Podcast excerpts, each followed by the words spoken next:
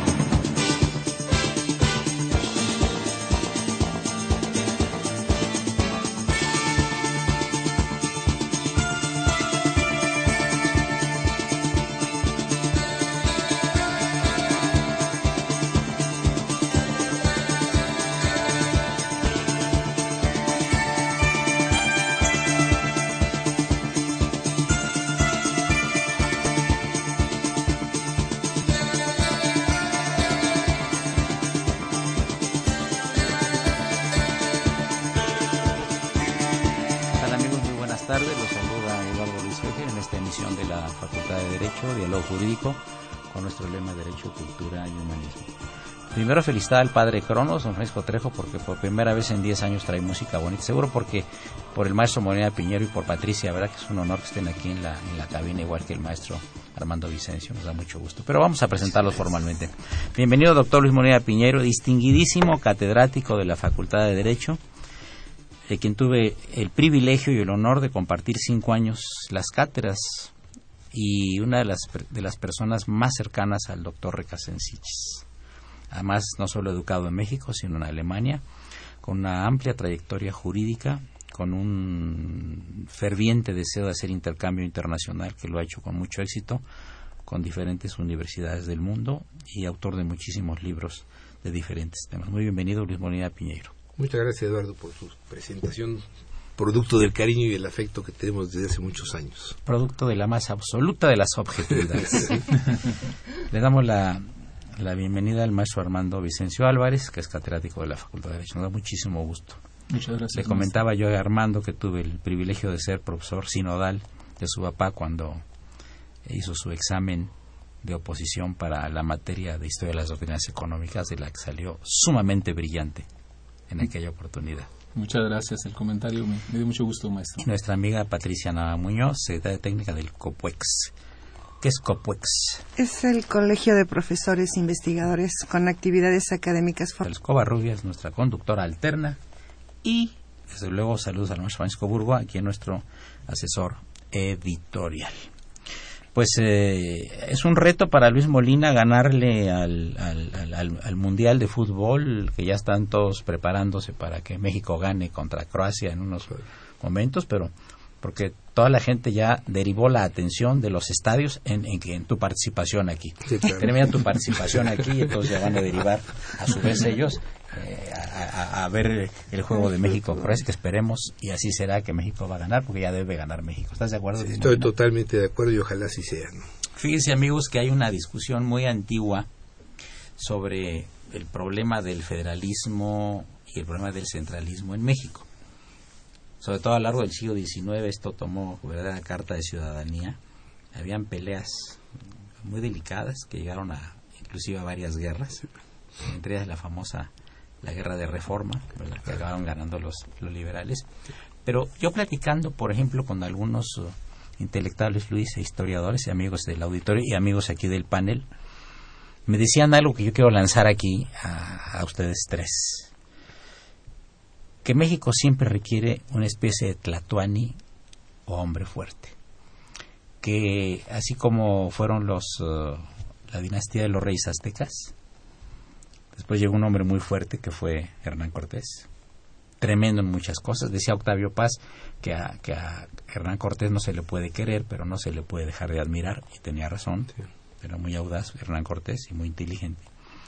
Y después tenemos tres, eh, tres siglos de virreinato con 62, 63 virreyes.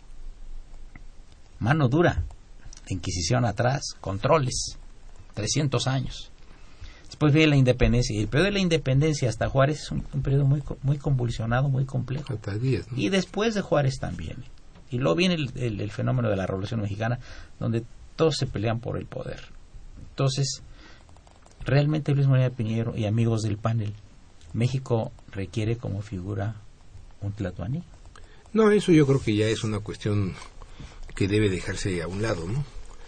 O sea, el problema aquí es eh, que en el desarrollo histórico de México después de la Revolución Mexicana, la centralización ha tenido como función darle al gobierno federal el manejo de los aspectos económicos más importantes. Y desde luego estos aspectos económicos pues tienen consecuencias políticas, sociales y aún culturales.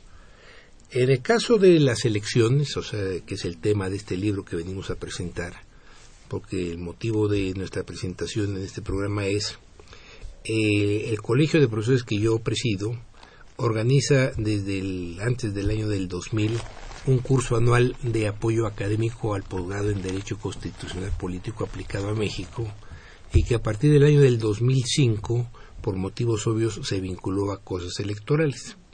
Y entonces cada año se publica un libro que no es un resumen de lo que se presentó en las mesas redondas que integran al curso, sino un ensayo con características académicas que se le pide a los que participan. Y los que participan podemos decir que son primero académicos, profesores universitarios, investigadores, en un porcentaje importante de la Universidad Nacional Autónoma de México, pero también lo son diputados eh, y senadores del Congreso de la Unión, diputados locales, y en este caso que se trata de discutir sobre qué órganos o qué organismos si nacionales o estatales van a manejar las elecciones, pues lógicamente a los servidores públicos, que son los consejeros electorales de las entidades federativas y los magistrados de los tribunales locales. Y desde luego los consejeros generales o los consejeros del Instituto Federal Electoral y desde luego los magistrados del Tribunal Electoral del Poder Judicial de la Federación, tanto en las salas regionales como en la sala central. O sea, ese es el eh, el grupo de ponentes que han participado en 2013 y 2012 en estos ahora ya libros publicados por el colegio en 2013 y en 2014. La discusión que tú planteas es hoy, independientemente de este proceso histórico, ¿no? ¿Tienen capacidad las autoridades locales de resolver los conflictos electorales que se presentan en sus elecciones?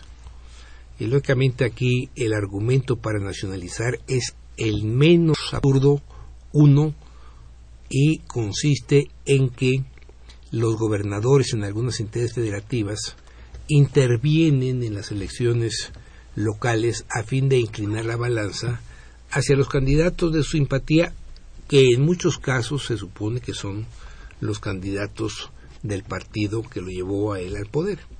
Este es el único argumento. Los otros dos argumentos de que es una cosa más económica, pues eso resulta que es absurdo. Y el otro, el que dicen que es una materia tan difícil que solo gentes que están altamente calificadas, el de las elecciones, que en última instancia no es más que un padrón y una caja de votaciones y lo que se hace entre el padrón y el, contar los votos y decir quién ganó. Así que, digamos, en sí la naturaleza de la cosa, en este caso de las elecciones, no es, no es por sí misma conflictiva la que la han hecho conflictiva, pues lógicamente son los actores, ¿no? Y básicamente los actores son los candidatos en un segundo lugar y en un primerísimo lugar los partidos políticos y sus líderes. En el caso de la nacionalización de las elecciones, quedó claro que cuando se hace el pacto por México después del triunfo y del retorno del PRI a los pinos, se puso como condición por parte del partido que perdió en segundo primer lugar, o sea, el que ganó, en segundo lugar en las elecciones del Partido Acción Nacional, que se hiciera una reforma política. Y entonces recordemos que la presidencia de la República tenía mucho interés en algunas reformas de tipo económica, la reforma energética básicamente y la reforma fiscal. Y entonces el Partido Acción Nacional y su líder Madero puso como una condición sine qua non para poder llevar a cabo las otras reformas que se llevara a cabo una reforma política. Es decir, es una imposición desde la oposición al, al gobierno, al Poder Ejecutivo y desde luego transmitida al Congreso de la Unión para que se llevara a cabo esta reforma constitucional que le quita la competencia a los estados. Y esto es muy delicado. ¿Por qué es muy delicado? Porque la democracia no existe si no hay una élite política que cree en el derecho como el instrumento eficaz para resolver conflictos. Y si tú en todos los estados de la República que habían demostrado a lo largo de los últimos 15 años que tenían capacidad de resolver los conflictos electorales, le quitas esa competencia y vas a poner desde la nación, o sea, desde el centro, desde la federación, a los funcionarios electorales, unos de ellos a través del Instituto Nacional Electoral y otros a través de un mecanismo que todavía no se diseña, que es la Cámara de Senadores, a los magistrados locales. Pero antes lo que estás haciendo es faltarle respeto a las entidades federativas, o lo estás poniendo en capicis diminucio, o sea, tienen que estar sujetos a patria potestad, o peor todavía, tienen que estar sujetos a tutela, o sea, como los retrasados mentales, como los ebrios constitucionarios, decirle tú tuviste la capacidad de resolver los conflictos, no demostraste esta, entonces ahora llegas a la capicis diminucio, lo cual, bueno, pues eso sí, en cualquier sistema político, independientemente de que sea federal o centralista, es una falta de respeto a los gobernantes de las entidades federativas, en este caso de los estados y del Distrito Federal en México. Y quiero dar la bienvenida a estos micrófonos a mi querido amigo el doctor Imer Flores. Muchas gracias. Catedrático de la facultad. Estuviste en el extranjero tú, ¿verdad, Imer? Sí, estuve en un año sabático en Georgetown, en la escuela Cuéntanos, ¿en Georgetown, Georgetown en, en, Washington? En Washington, D.C., en la escuela de Derecho. Pues básicamente tenía una invitación para hacer una estancia de investigación. Dije, pues sí, voy para allá. Me dice, oye, que vienes, ¿no quieres dar clases? Pues sí, por supuesto. Y al final de cuentas me invitaron a dar la clase de filosofía del derecho, que allá se llama jurisprudence. Ah, qué interesante. Obviamente la clase la diste en inglés. Efectivamente. Ajá, ¿y cuántos alumnos tenías ahí? Como 12 alumnos. 12 alumnos. 12 alumnos, que es, que es muy intenso porque los alumnos además leen todo, entonces tienen, llegan a clase preparados, eh, entonces uno tiene que estar mantenerse en buena forma con los alumnos. Como aquí más o menos el equivalente de lo que hacemos aquí No, en el posgrado. mejor. Porque- porque- Fíjate, antes de pasar al, al corte, este, Imer, estábamos eh, platicando aquí con los compañeros, con Luis Molina, con Armando Vicencio y Patricia Nava Muñoz, sobre si México requiere un Tlatuani, como en los viejos tiempos, para manejar la nave del país, un tla- Tlatuani democrático, por supuesto, no un dictador, este, digamos, bananero, si me del mexicano, eh, eh, la percepción general de que se requiere siempre un hombre fuerte, como lo fueron los emperadores aztecas, como lo fue Cortés y como fue todo el virreinato, después vino eh, todo, un poquito la situación inestable del siglo XIX, pelea entre conservadores, liberales, eh, Juárez y después Maximiliano y Rezo y la revolución y todo. ¿Estará en el ánimo de mexicano tener un Tlatuani? Aquí Luis Molina casi me pega con el con no sé qué objeto iba a dar. Yo, no, yo más estaba preguntando, yo no estoy afirmando. Tienes tres minutos, Imer, porque pasamos al corte musical. Gracias. Pues mira, yo también, bueno, yo soy de los que tienen la, la idea de que no necesitamos un gran tatuani, no creo en la cuestión del líder personal carismático como el que va a controlar o va a resolver todos los problemas. Pero es un país de 120 millones de personas, pues no lo va a poder resolver una sola persona. Claro. Ya en, en su momento se le apostó mucho a la alternancia con, con, con el PAN, concretamente con Vicente Fox, y pero no se logró resolver los problemas ni en 15, ni en 15 horas, ni en 15 días, ni en 15 meses. Ni Eh, en entonces- 15 minutos. ni en 15 minutos era lo que él dijo originalmente, entonces, y bueno, y en 12 años no, no, no, no se logró, ¿no? Y bueno, si lo sumamos a otros años para atrás y los que llevamos ahorita, pues los problemas no se van a resolver con personas, los problemas se van a resolver si las instituciones empiezan a funcionar, si las personas que están dentro de esas instituciones sí coordinan el trabajo, los esfuerzos, se liderea, hay, hay un liderazgo, eso sí creo, pero no creo que sea una cuestión de que la persona fulana es el que tiene la varita mágica y va a cambiar las cosas otra vez por arte de magia. Creo que son procesos mucho más amplios en los que participa mucha gente. Lo que necesitas es crear las, eh, las sinergias, crear las condiciones para que otra gente pueda hacer. Eh, la, la idea esta de que uno a veces liderea,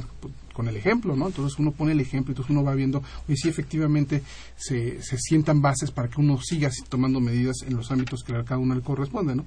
Lo pienso, por ejemplo, también con el tema de la reforma de derechos humanos, que dice hoy en día que todos los, las, autoridades en los ámbitos de su competencia tienen que acoger el discurso de los derechos humanos y proteger y garantizar los derechos. Entonces necesitamos, creo, entender que no va a ser un trabajo de una sola persona, es un trabajo de todos y diría yo autoridades y ciudadanos. Perfecto. Bueno, va a decir los teléfonos y pasamos al primer corte musical. Sí, claro que sí. Les recordamos los teléfonos en cabina 55 36 89 89 y dada sin costo 0800 50 52 688. Regresamos en un minuto. Gracias.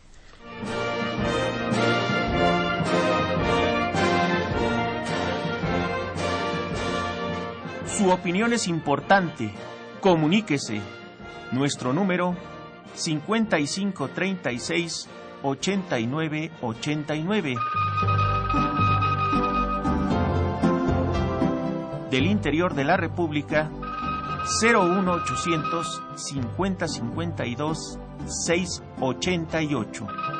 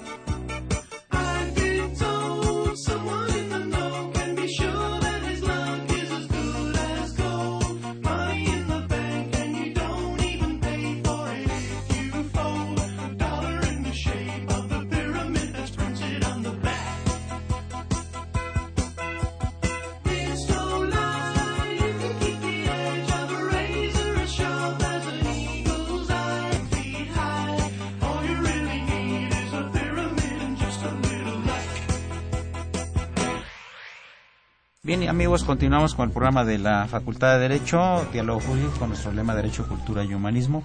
Por supuesto, les recordamos la presencia muy distinguida del doctor Luis Moneda Piñeiro, del maestro Armando Vicencio Álvarez y de la licenciada Patricia Nava Muñoz, así como el doctor Imer Flores. Todos profesores de la Facultad de Derecho y, por supuesto, nuestra conductora alterna, quien tiene el uso de la palabra, doña Marilu González Covarrubias.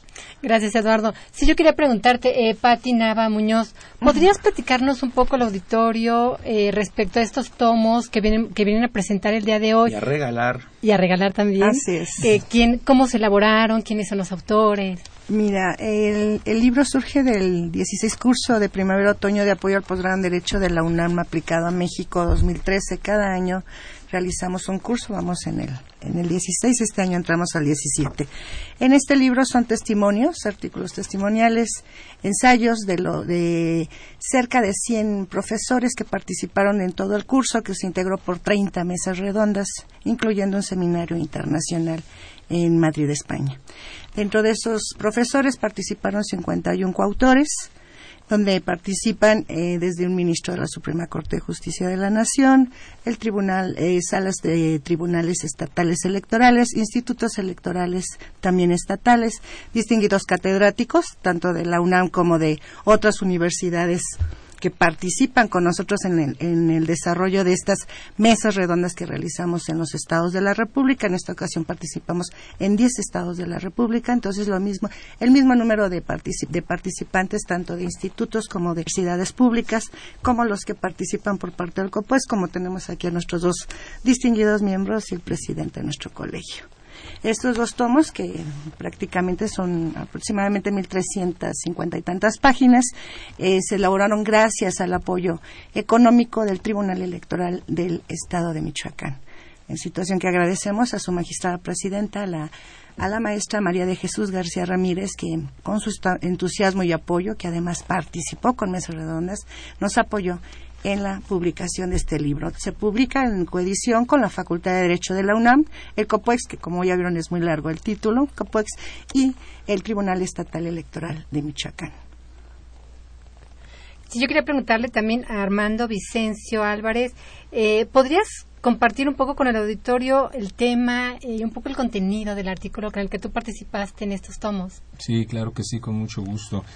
Eh, mira, antes de entrar en, el tema que yo toqué en el artículo, me gustaría destacar algo relevante de, estos, de esta obra. Yo creo que eh, representa dos grandes ventajas de dos tipos de publicaciones literarias, la revista y el libro. Eh, en primer lugar, digo de la revista porque eh, todos sabemos que una revista tiene la, ventaja de la inmediatez, que atiende problemas muy eh, contemporáneos, a veces hasta coyunturales. Pero el libro siempre atiende eh, problemas a más profundidad y mucho más fundamentados, más estudiados. Y yo creo que estamos ante una obra que conjunta estas dos grandes ventajas. En primer lugar, eh, no podía haber sido más inmediato. De hecho, todos los autores estábamos al día nutriéndonos de las noticias, siguiendo los debates en el Congreso, eh, los debates de intelectuales, editoriales, y con eso estábamos trabajando. Cuando sale el libro, bueno, eh, es un libro de muchísima actualidad como una revista. Pero si tú vas hojeando o vas analizando artículo por artículo, verás que es un- son artículos con un rigor académico, científico muy, muy importante y muy, muy relevante. Por supuesto, estoy hablando de, de mis compañeros, no del artículo este, propio, ¿verdad?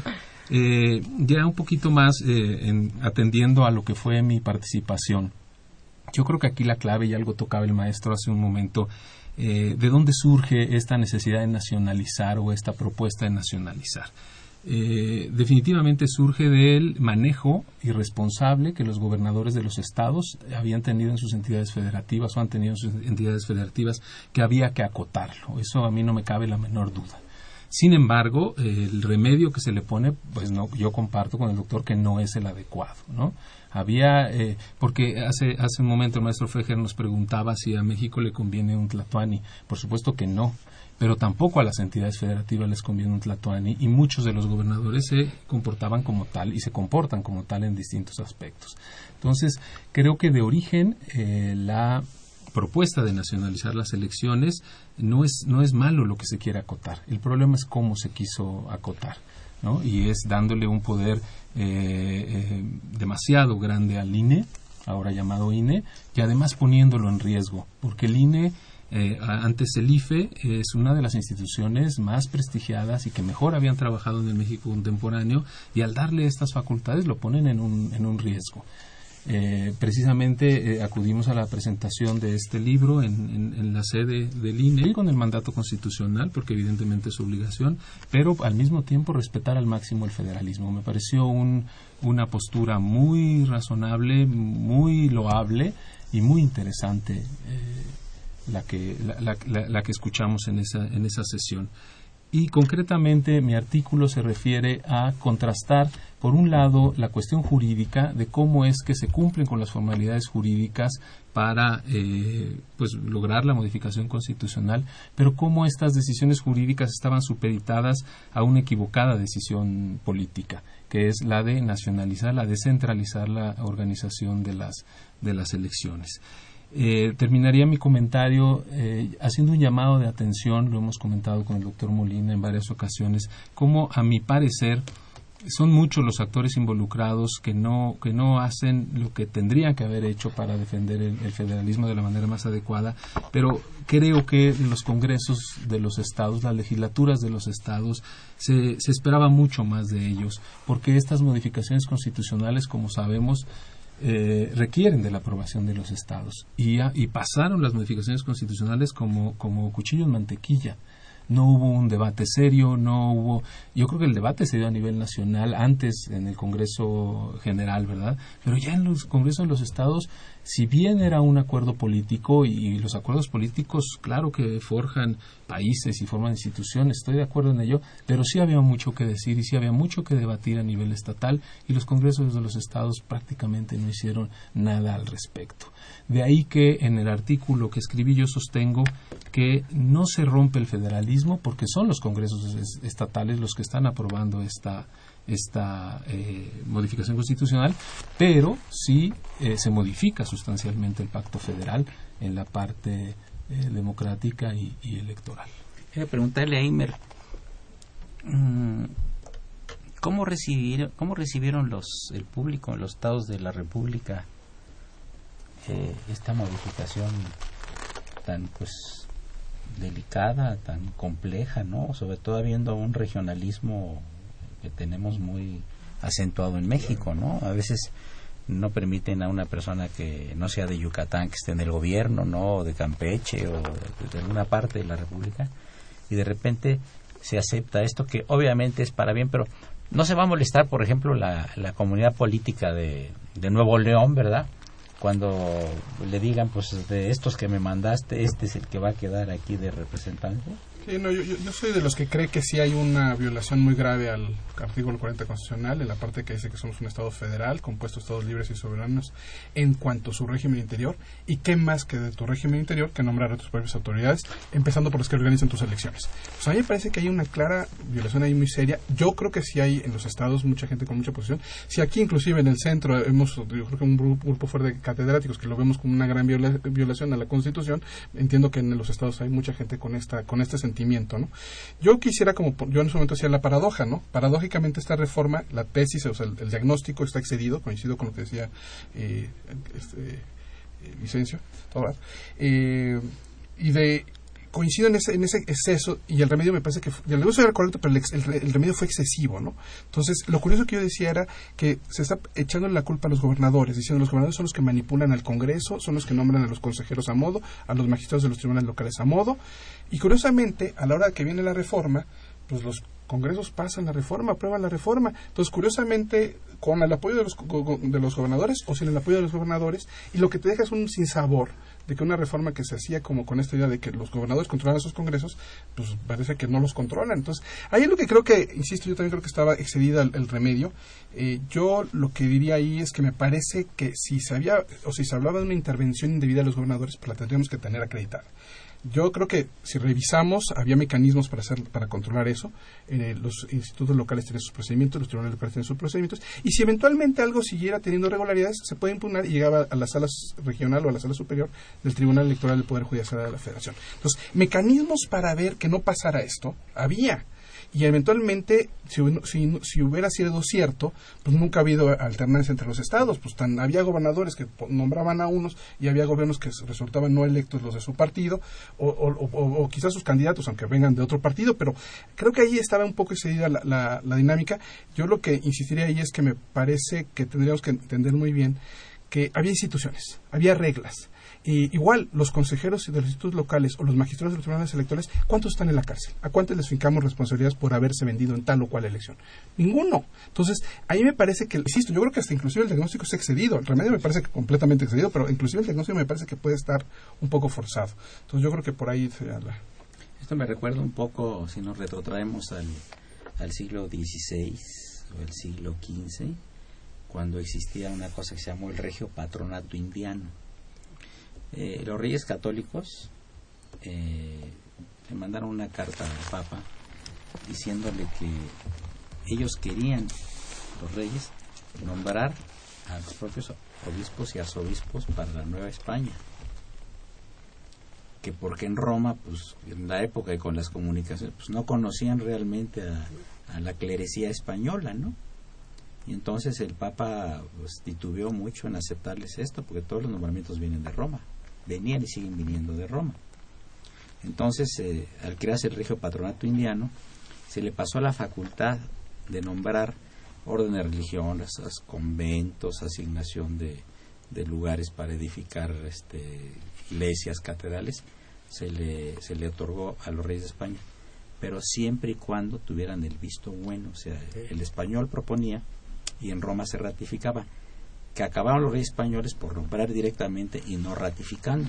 Entonces vean ustedes que esto se repite históricamente, ¿no? Este es un problema un poquito de, eh, no sé, circunscripción, de poder. Obviamente obedece a una, una serie de, de, elementos y de causas para que sean hechas estas reformas. No nada más hicieron así sobre las rodillas.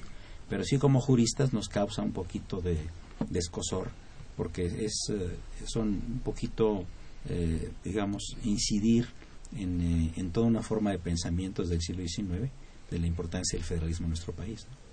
Pero llegamos a la parte media del programa y después de la parte media del programa y que nos pase un número musical el padre Cronos, que está ahí muy animado. Luis Molina trae una grata sorpresa para los radioescuchas del día de hoy con el obsequio de unos libros. Gracias.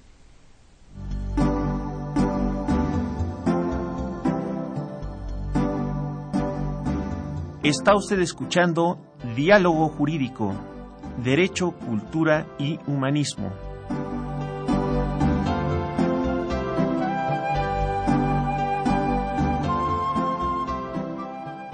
A través del 860 de AM. El alma mater del cuadrante.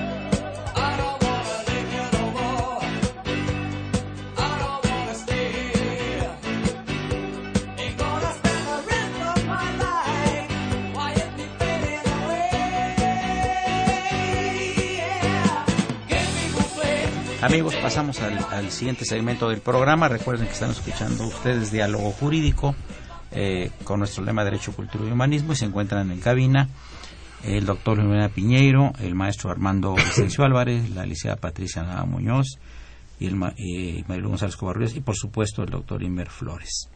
Yo soy Eduardo Luis Fejer, continúen. Y traía un anuncio aquí el doctor Moneda Piñeiro y queremos que lo haga, por favor.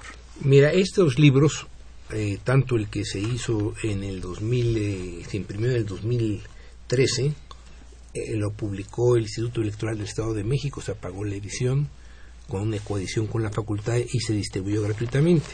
Este, como ya dijo la licenciada Patricia Nava, lo pagó el Tribunal Electoral del Estado de Michoacán. Es un libro de 1.300 páginas y nosotros traemos para tu programa cinco ejemplares, son dos tomos eh, solo que estamos poniendo como condición para que se le dé gratuitamente el libro que en una cuartilla expliquen la razón por la cual quieren tener el libro, porque es un libro, como ya se ha dicho aquí, de tipo documental, de tipo testimonial y desde luego son ensayos académicos, porque es una de las exigencias que se pidió tanto a los catedráticos, lo cual era obvio, como a los funcionarios que han participado en estos libros. Entonces, en este libro que se llama Democracia Representativa Electoral en México federalista o centralista.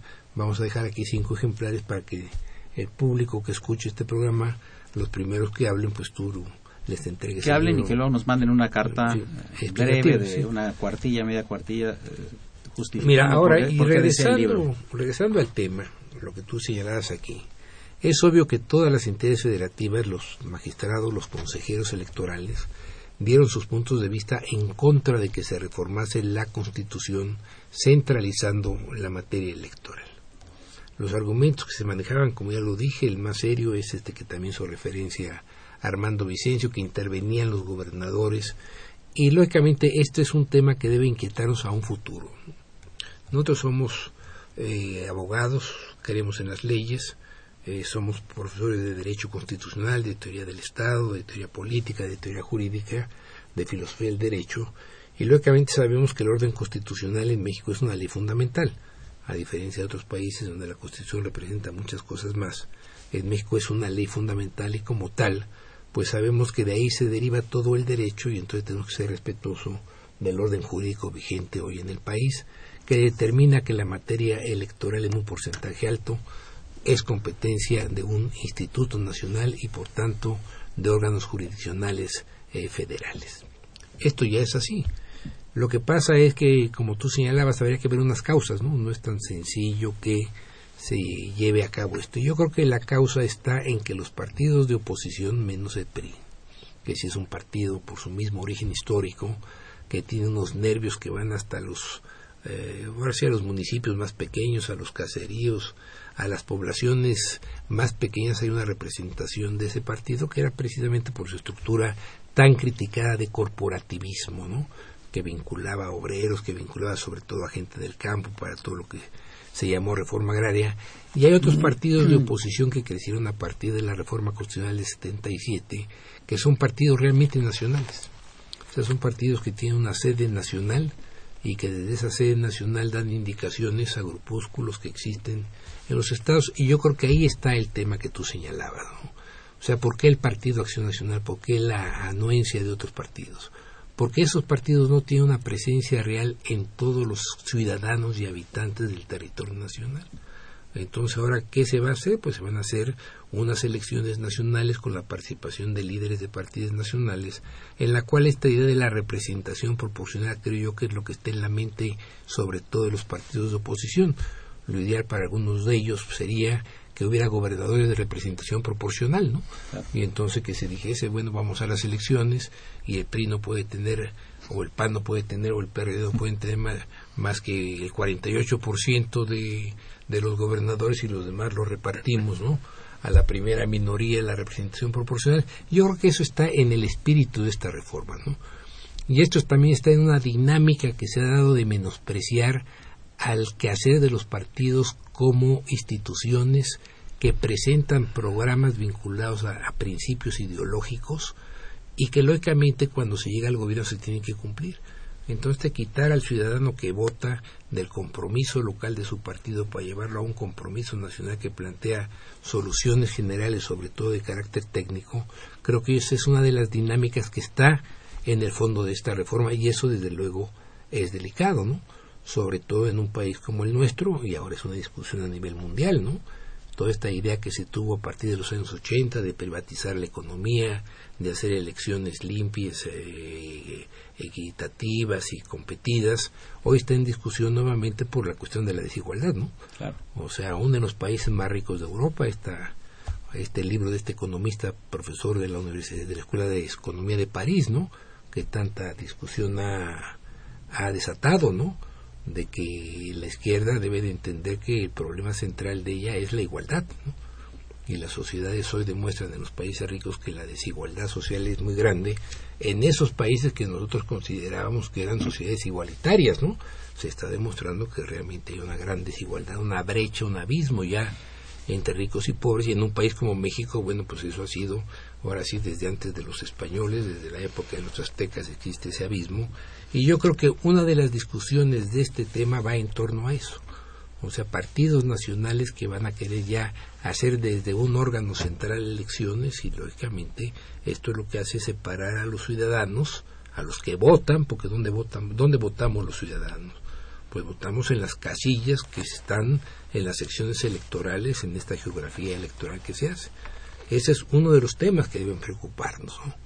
Y yo pienso que esta es eh, una de las razones por las cuales esta reforma de quererle quitar competencia a las entidades federativas y poner una forma hegemónica de organizar elecciones tiende a una centralización de la vida política del país que no es, en el caso de un Estado federal, lo más positivo. Sin embargo, nosotros en este curso de este año Lo que vamos a hacer, y, y hace unos días presentamos el libro del Instituto Nacional, porque Lorenzo Córdoba, Marco Baños, Arturo Sánchez, Sí, sí, sí. Eduardo Andrade, eh, Virgilio Andrade, son miembros del colegio. Claro. Han participado con nosotros a lo largo de muchos años. Y entonces nosotros eh, hemos hablado con ellos, decir, el colegio va a organizar el curso ahora de agosto de este año a agosto del año del 2015, después de hacer la prueba de las elecciones del 2015, Claro. sobre todo en los 18 estados en los que van a concurrir elecciones eh, de diputados federales y las elecciones de gobernadores y de presidentes municipales y diputados locales. Sobre todo nos va a interesar donde hay elecciones de presidentes municipales y de gobernadores, a ver cómo se hace esta adecuación, porque cuando se juntan eh, competencias, o sea, cuando concurren competencias, no eventos, sino competencias eh, jurídicas, pues lógicamente hay unas zonas grises, ¿no? Y estas zonas grises es donde la persona que es perjudicada por una decisión ya de una autoridad local, ya de una autoridad federal o una autoridad nacional en este caso, van a surgir conflictos. Y entonces, pues nosotros creemos de que eh, va a ser una reforma que va a generar muchos conflictos Sí, sí. y lógicamente una elección como la de diputados federales que no tiene por qué afectar mayormente a la vida política se va a vincular con elecciones que sí por sus propias características afecta a la vida política de una entidad. Y si la dinámica que se ha seguido hasta hoy en, eh, en México es la de la impugnación, recordemos que las elecciones se impugnan aún por los que ganan, ¿no? Claro. Recordemos cuando Fox gana las elecciones, lo primero que hace es la impugnación contra el Pemex Gate, ¿no? A fin de empobrecer al partido de la oposición y lógicamente contesta el PRI y revira, digamos, con eh, los amigos de Fox, ¿no? O sea, entonces la impugnación ha sido la constante. Entonces, en este caso, yo creo que va a haber impugnaciones y la otra constante es la reforma constitucional. Entonces, si estas reformas no funcionan adecuadamente, lo que nosotros vamos a estudiar en este año y los próximos eh, semestres del y y el primer semestre del año del 2015 es eh, los planteamientos jurídicos y los conflictos que estos generaron y que necesariamente presionarán para una nueva reforma constitucional o una reforma legal, lo cual ya se tiene hasta donde hemos visto previsto por muchos de los funcionarios y de los servidores públicos encargados de esta materia y desde luego por los académicos. Tenemos una llamada de nuestro querido amigo el licenciado Avilés. Él es egresado de la Facultad de Derecho y está muy pendiente de los programas. Le agrada, le agrada el tema de hoy, felicita el programa, desea un libro, lo tiene muy merecido, definitivamente, porque todos los comentarios que ha hecho siempre han sido buenos. Entonces, queremos tu anuencia para obsequiar los dos tomos al licenciado Avilés. Puede pasar por ellos. Que pase aquí el... Tiene, ha razonado muy bien todo el año y todos los años. Adiós. Creo que es el único escucho que radio escucha que nos queda, así que tenemos que tratarlo bien. Sí, sí, sí. Y Pues este, también me da las gracias por invitarlo públicamente al programa, porque no lo conocemos más que por voz. Ah, pues, Y tiene, tiene, Por años. por años, tiene una gran cantidad de, este, de opiniones interesantísimas, ¿no? pues hay que invitarlo un día a un programa que compartamos con él. Sí, siempre claro. y cuando se anuente con los puntos de vista que hemos ya estás, ya estás más centralista que preservando Teresa de Mier. Espíritu democrático. Y, y y hace la siguiente afirmación el, el lisiado Aviles, que la nacionalización del INE acentúa el control del gobierno. Eso es obvio. Tienes dos minutos para O contestar. sea, eso queda claro, ¿no? O sea, el centralizar la política trae como consecuencia necesariamente eh, a, a disminuir la capacidad de acción de las políticas locales. Esto es un efecto natural. O sea, quien hizo la reforma lo que está queriendo es quitarle capacidad de decisión política a los presidentes municipales, a los eh, gobernadores y desde luego a los diputados locales. Porque bueno, se- si el argumento es que manejan materias con poco conocimiento técnico, pues el próximo paso podría ser que se nombren los diputados desde la federación en un instituto nacional de diputados, ¿no? en el cual se les va a hacer un examen como que fuera un examen de oposición, o sea, Sí, sí, sí, ahora se piensa sobre todo en esta convocatoria para nombrar a los funcionarios estatales que tengan un conocimiento técnico de la materia y se les van a hacer exámenes como que fueran exámenes de oposición entre los que participó don Abel Vicencio Tobar Brillantemente. hiciste- brillantemente a que tú hiciste referencia al inicio del programa pero las instituciones políticas no son escuelas de derecho ni escuelas de ciencia claro, política claro. las instituciones políticas tienen unas materias mucho más eh, delicadas en su tratamiento e inmediatas que los temas eh, académicos, ¿no? Los tiempos de la academia y los tiempos de la política son muy distintos. Entre tratar de que los académicos manejen los tiempos políticos, creo yo, y que eso que soy un académico, como tú lo has dicho al inicio del programa, ¿no? Desde hace muchas décadas, yo no creo que los académicos seamos los que estemos mejor abocados para resolver los conflictos políticos, porque en la medida en que seamos menos más académicos, tenemos una concepción de tiempo muy distinta a la circunstancial e inmediata de los políticos, que deben tener los políticos. Bien amigos, llegamos a la, a la penúltima parte del programa Diálogo Jurídico. Les recordamos que se encuentran en cabina, en cabina, cabina, ya estoy, ya, ya, ya, me, volví, me volví muy brasileño, ustedes perdonen el doctor Luis, Luis Molina Piñero, el doctor Imer Flores, el maestro Armando Vicencio Álvarez y la licenciada Patricia Nada Muñoz. Por supuesto, mi conductora alterna, Marilu González Covarrubias. Continuamos en un minuto. Gracias.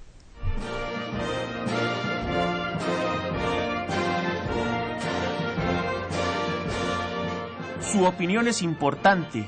Comuníquese. Nuestro número 5536 8989. Del interior de la República 01800 5052 688.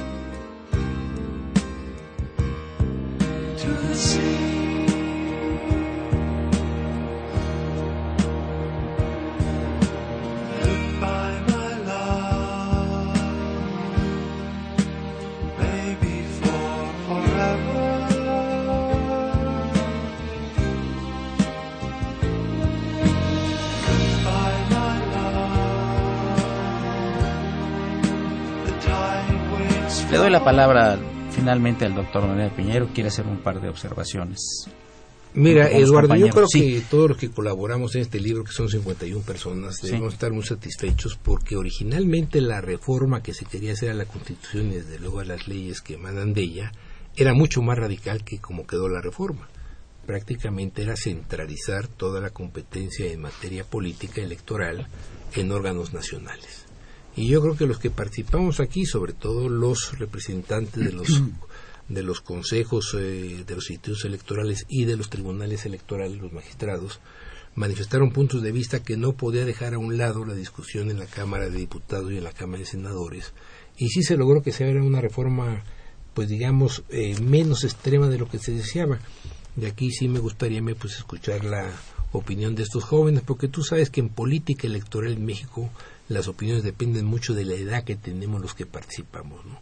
Para nosotros la democracia es como una dádiva que viene del presidencialismo prista en sus momentos de auge con Reyes Heroles y José López Portillo, y a partir de ello se va ampliando, ampliando, y nosotros entendemos de una manera muy distinta a como lo entienden las gentes más jóvenes, y lo que ya no se diga los chavos de ahora, que entienden que esto pues es una cuestión de discusión inocua los chavos como Imer, porque Imer es un chavo. bueno, entonces sí, pues si le quisiera yo... Chavo Imer, vamos a... me gustaría mucho escuchar la opinión pues de Imer y desde luego de, don Armando Vicencio. Pues, muchas gracias. Ahí yo soy de los que también así lo entienden, ¿no? Que la, idea original era mucho más radical, era completamente nacionalización, y lo que quedó fue en una propuesta, voy a decir, un poco más moderada, eh, que tiene esta cuestión como más concurrente, ¿no? Que de todos modos, al final de cuentas, cuando la decisión de nombrar a los consejeros locales recae en el Instituto Nacional electoral, pues sigue habiendo creo que el problema, pero es más moderado al menos. ¿no? Yo lo que entiendo es que Brasil es el país que tiene un modelo como el que quedó, como el modelo que quedó, que desde el centro se nombran a las autoridades locales y, entonces, pero bueno, eso sigue sonando un tanto federalista, pero viene desde el centro. Y a mí me parece que ahí sigue estando el atentado de no haber respetado esta parte del texto constitucional cuando dice que, que, en su régimen interior. Entonces, insisto, ¿qué más que las propias autoridades de los, de los estados, las autoridades que organizan las elecciones? Yo quisiera como también poner un poco el dedo en el tema de bueno, esto ya está, esto es lo que se aprobó a final de cuentas, esto es con lo que al menos la elección del 2015 va, a llevarse a cabo. Yo soy de los que creo que eventualmente vamos a volver a revisar el tema, nunca he creído en reformas electorales definitivas, eh, creo que seguramente tendremos una, nueva reforma. Pero yo quisiera poner ahorita como el dedo en, que para el 2015 ya dijeron que la convocatoria va a ser no de 17 estados, sino de 18, porque incorporaron a Oaxaca. Entonces, de los 18 tienen que encontrar 7 puestos. Eh, porque son siete los, los, consejeros. Y de ahí son, tienen que llenar quintetas, entonces tienen que ser cinco. Entonces 18 por 7 por 5 son 630 los que van a, entrar de entrada en este primer proceso. De los que se inscriban, de los que aspiren a ser, van a tener que reducirlo a esos 630. Y de ahí tienen con la limitante que tienen que encontrar 35 por entidad, porque tampoco es que puedan tener 50 muy buenos en un estado, no, 35 en cada una. Lo cual a mí me parece que va a ser un problema de instrumentación muy serio que, van a tener que ver. A mí en lo personal, que se hagan exámenes y que les tomen en cuenta el aspecto académico para hacer un primer filtro de quienes conocen la reforma, quienes no me parece tan malo, me parece que es un, buen parámetro. De ahí entiendo que la segunda fase va a, involucrar más temas de ensayos, entrevistas, para yo creo que la primera fase puede depurar estos 630 y eventualmente la segunda fase que puede ayudar a tratar de formar las quintetas. ¿Quiénes tienen perfiles como para, ser presidente de, los órganos locales? ¿Quiénes tienen perfiles para ser los otros miembros? ¿no? Y ahí es donde yo creo que a la larga sigue estando un problema que se tendrá que resolver en otro proceso o en, otro, en una nueva reforma. ¿Cómo incorporamos a los estados a la decisión? Yo, yo, diría que si aprendemos la lección de este proceso y el INE logra hacer esta primera ventana para filtrar a los nombres. Y luego el INE certifica, acredita a aquellos que le parece que están bien. Y les manda los, eh, los, los nombres de esos 35 al Estado para que dentro de esos 35 el Estado sea el que tome la decisión de entrevistarlos, revisar y, organizarlos y los ve que queda un, un órgano así, me parece que habríamos avanzado. Que esta reforma, que por otro lado me parece que es muy desafortunada, y entendiendo que es la que está en vigor, la que tenemos que aplicar, podría dejar los pasos sentados para dar unos pasos mucho más sólidos hacia adelante, regresando claramente, me parece que la competencia la adicional a quien legítimamente le corresponde, que son a las entidades federativas. Armando, tu opinión. Pues mira, yo me permitiría poner eh, dos temas en la mesa que van a quedar ahí porque por el obvio de tiempo no, no podrán ser resueltos ni discutidos por todo. El, el primero este, de ellos, bueno, continuando con la idea que expresa Imer de que sí fue una reforma un poco más mesurada, más moderada de lo que al principio se preveía, yo quisiera recordarle a nuestro auditorio que la propuesta original incluía también la desaparición de los poderes judiciales electorales eh, es decir, los tribunales electorales estatales, lo cual a mí se me hubiera parecido ya una aberración jurídica, ¿no? Eh, porque a, tal como quedó hoy en día, si bien vemos que el nombramiento de los institutos locales queda en manos del centro, quien va a calificar a última instancia las elecciones locales van a ser los tribunales estatales. Eh, como representantes del Poder Judicial Estatal. Entonces yo creo que hay la facultad en definitiva sí sigue quedando en manos de los poderes estatales, lo cual se me hace muy sano. Eh, la organización de las elecciones es una facultad administrativa eh, y desde ya muchos años atrás la posibilidad de que el IFE organizara elecciones estatales ya estaba en la Constitución.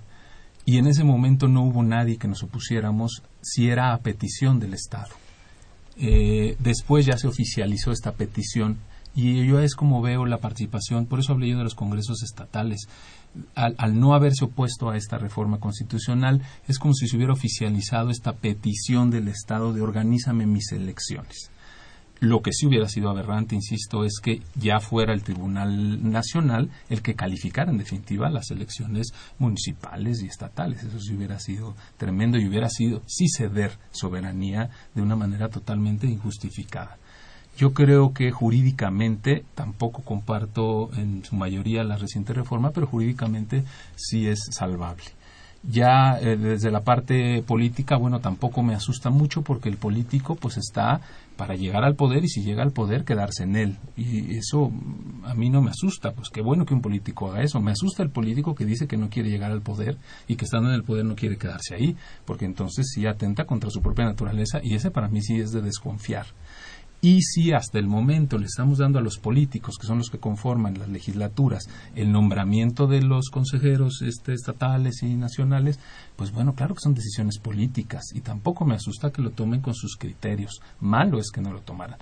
Si no nos gusta que ellos los nombren y con estos criterios, bueno, busquemos otra, otra fórmula, ¿no? Pero mientras sea un órgano político el que a nivel nacional o estatal, como era antes, nombren a los consejeros, pues evidentemente sus criterios serán, serán políticos. Pues amigos, llegamos a la parte final del programa.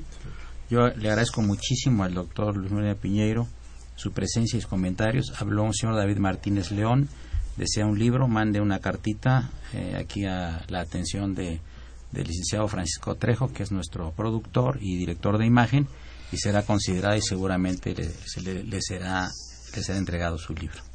Eh, agradezco mucho al doctor Moreno Piñero, decía yo, al maestro Armando Vicencio Álvarez, a la licenciada Patricia Nada Muñoz y al doctor Imer Flores eh, su presencia y amables comentarios.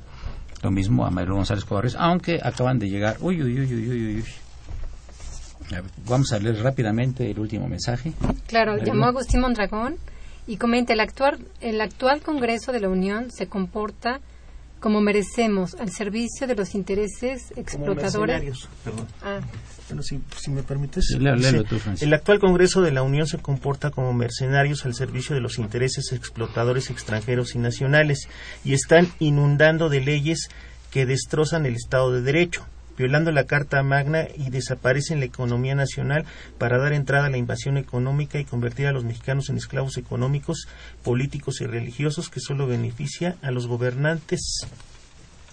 Eh, ¿Quién es la persona que mandó? Agustín Mondragón del DF. Ah, muchas gracias, don Agustín. Decía yo eh, que fue una, una operación de Socorrito Monza, a quien saludamos con el afecto de siempre, la imagen siempre grata del padre Cronos, don Francisco Trejo, por supuesto la presencia de María González Corres, nuestra eh, conductora alterna, y eh, su editorial el maestro Burguá. por supuesto, ya escuchan los, los pasos agigantados de la María Calas de la radio, porque debo informarle al auditorio que ahí viene la María Calas de la radio, doña Bárbara Esquetino.